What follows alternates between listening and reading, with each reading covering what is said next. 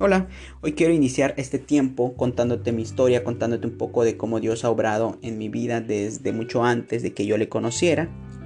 Y bueno, quiero contarte que a la edad de 8 años, bueno, mi familia y, todos los miembros de mi familia nos vimos involucrados en una terrible enfermedad. Aquí se conoce como la varicela y sus características es que pues da unas temperaturas muy altas y salen unas llaguitas que dan mucha comezón en toda la piel entonces, pues primero le dio a mis hermanos y luego me dio a mí. Em, la realidad es que pensamos que los síntomas iban a ser iguales para todos y para nuestra sorpresa pues fue que no. Yo no tuve ningún síntoma, pero tenía muchas temperaturas. Em, había, acudido a varios médicos y ninguno habían podido dar respuesta, nada más que recetarme un poco de antibióticos para poder em, controlar la temperatura.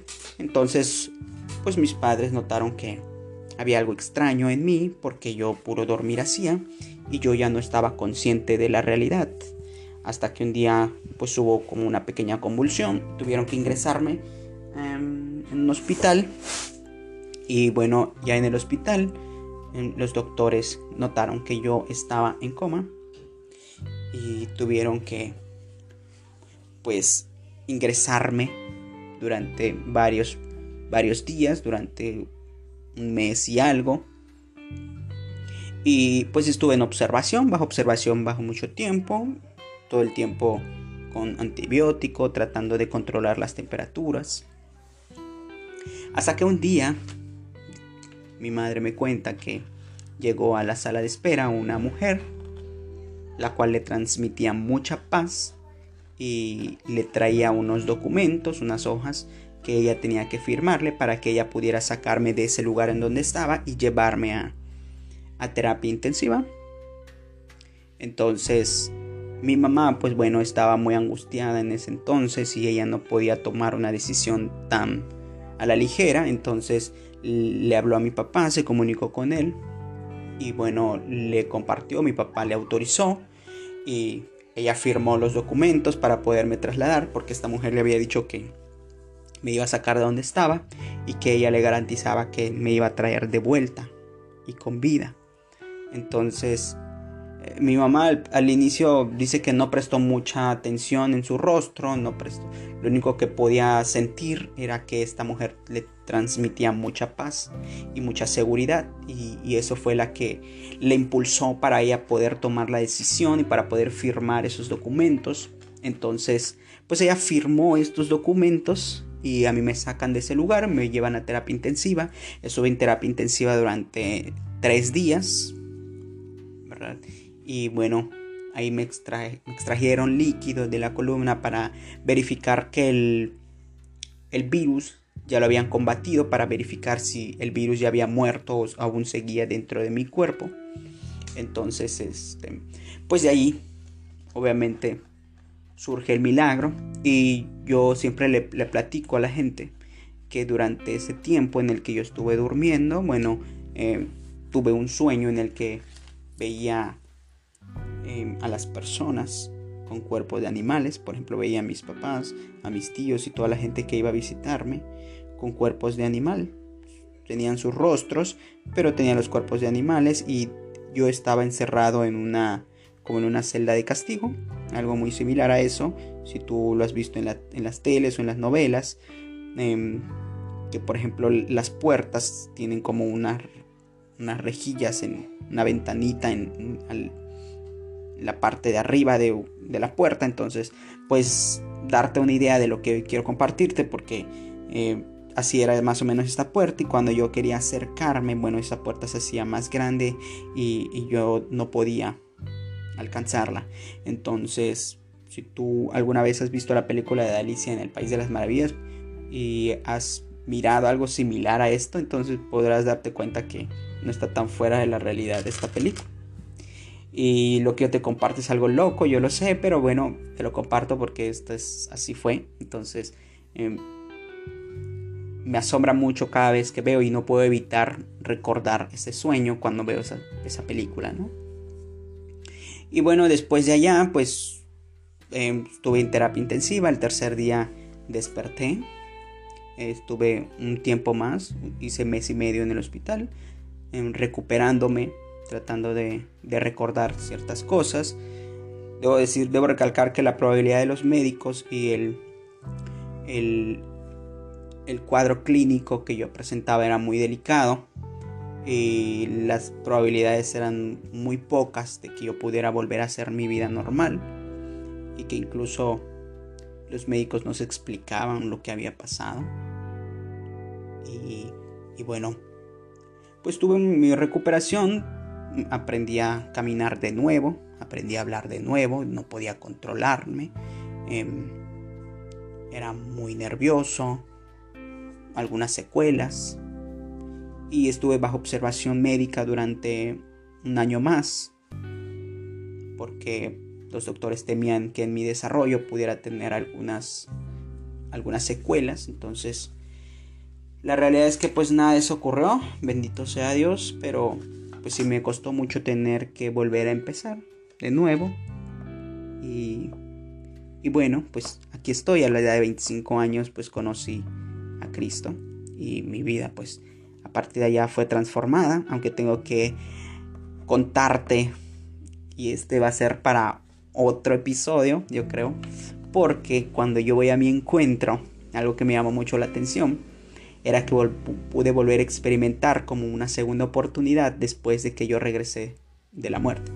Em, como te explico, después de que yo regresé a la, a, la vida, después de esa terrible enfermedad, podía sentirme diferente. Y cuando yo voy a mi encuentro y regreso de mi encuentro, yo pude volver a sentir lo mismo que sentí cuando salí del hospital. No sé si me explico. Entonces, es como como varias oportunidades, no lo sé. Y, y yo dije, esto es extraño, ¿no? Pero bueno, ¿por qué te comparto todo esto? Porque la enseñanza de hoy trata de esto, Em, yo creo que todos como seres humanos siempre queremos tener el control de todo lo que ocurre a nuestro alrededor, de aquellas cosas que de las cuales podemos tener el control. Y cuando perdemos el control nos frustramos muchas veces. Cuando perdemos el control de lo que estamos acostumbrados a tener a tenerlo, pues nos frustramos y nos enojamos incluso con Dios. Y esta historia que, te acabo de contar es muy similar a la que encuentro en el libro de Marcos capítulo 10 del 17 al 27. ¿Verdad? Em, probablemente hasta que te platique de esta historia, tú digas, no tiene nada que ver con tu historia, ¿no? Pero ahorita vamos a ver. Eh, eh, en esta historia dice que Jesús, bueno, estaba en, con sus discípulos cuando de repente se acercó un joven, un joven rico, y le dijo, Maestro bueno, yo sé que, que tú eres bueno y que yo quiero heredar la vida eterna, ¿hay alguna forma de que yo pueda hacerlo? Se acercó preguntándole y bueno Jesús le respondió, sí claro, cumple con la ley, obedece a tus padres, no robes y todos los diez mandamientos. ¿no? A este joven le da los requisitos para que éste pueda cumplir con la ley y pueda ser salvo, puede heredar la vida eterna porque éste quería la vida eterna. Entonces, este joven le miró y le dijo, preparado, porque esa mirada solamente la puede tener una persona que es, considera que está preparado, ¿verdad? Que obviamente sabe de lo que está hablando, y le dijo, maestro, es que todo eso yo ya lo he hecho, ¿verdad? Y Jesús le miró, con, dice la palabra que Jesús le miró con amor, con, ternura tal vez, no sé. Entonces le dijo, bueno, entonces si ya lo has hecho, entonces vende todo lo que tienes, todas tus riquezas, repártelo a los pobres y ya solamente sígueme. Y con eso pues fue su acabóse, ¿verdad? Con eso fue lo que, como la gota que derramó el vaso, como decimos aquí en México.